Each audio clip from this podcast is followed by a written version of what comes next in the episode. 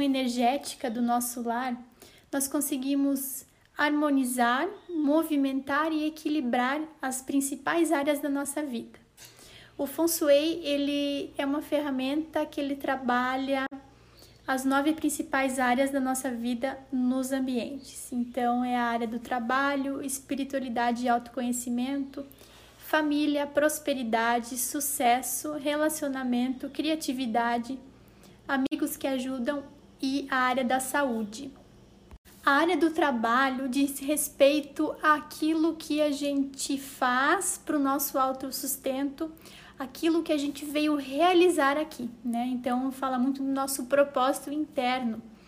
A área de espiritualidade e autoconhecimento também fala de tudo que a gente tem de conhecimento, de sabedoria e tudo que a gente busca para evoluir, para aumentar a nossa sabedoria, a nossa conexão interna. E a área da família diz respeito à nossa relação com os nossos antepassados e com a nossa base familiar. A área de prosperidade é, está direcionada a tudo aquilo que a gente precisa para ser próspero na vida. Então, além da questão financeira, tudo que a gente precisa para viver bem, a área de sucesso representa o reconhecimento que a gente tem por aquilo que a gente faz, pelo que a gente desenvolve, pelo nosso trabalho, por tudo que a gente proporciona para as outras pessoas.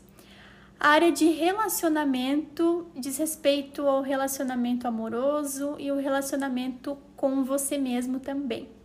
A área de criatividade representa as ideias, que a gente tem para solucionar os nossos problemas, para desenvolver os nossos projetos, as nossas metas. E a área de amigos que ajudam representa a relação que a gente tem com as pessoas e o encontrar mesmo as pessoas sempre certas, nas horas certas, quando a gente precisa de alguma ajuda. E a área de, da saúde, que representa a nossa saúde física, nossa saúde mental, saúde espiritual. Quando a gente tem todas essas áreas harmonizadas, nós temos a, a área central que representa a área da saúde. Quando o Feng Shui ele é aplicado no, no, na casa da pessoa, no lugar onde ela convive, a gente consegue ter a interpretação de como estão essas áreas na vida dela. E aí a gente também tem a possibilidade de fazer as mudanças para canalizar o que essa pessoa tem de desejo, o que ela busca encontrar é, e realizar nessas, nessas áreas da vida dela.